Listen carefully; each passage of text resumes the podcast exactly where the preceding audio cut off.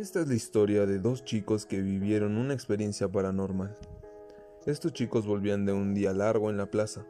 Era noche, estaba nublado, había mucho viento y el cansancio se apoderaba de ellos. No faltaba mucho para que empezara a llover. Llegaron a la casa de uno de estos chicos y entraron.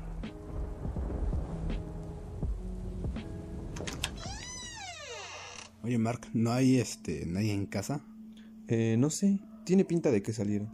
Y se sirvieron un vaso de agua, después del cansado día que habían tenido. Uy, tenía una sed. Sí, amigo.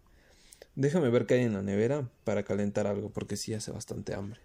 Mark sacó comida de la nevera, la puso a calentar y subieron a la recámara a comer. Todo parecía ir bien, hasta que se fue la luz. No me la puedo creer justo cuando no hay nadie que lo repare. Pues vamos a ver qué pasa, ¿no? Eh, no tengo ni idea de electricidad. Uy, amigo, yo me acuerdo de un tutorial. Lo vi hace como una semana. ¿Y si lo busco?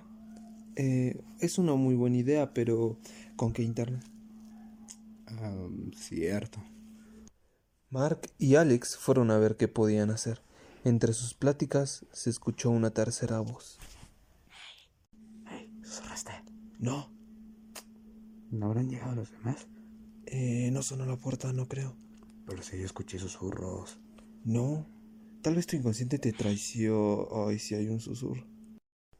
En esos momentos se dieron cuenta que no era nada normal, así que, nerviosos, decidieron salir de la casa, cuando las puertas se cerraron.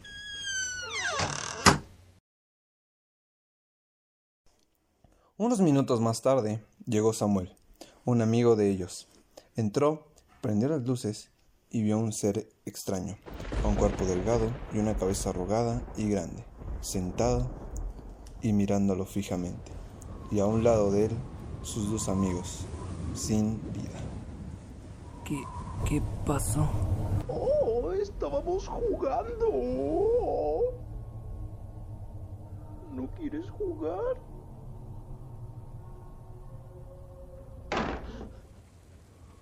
Samuel salió del lugar y todos los demás que irían estaban afuera y vieron a Samuel completamente loco, bañado en sangre.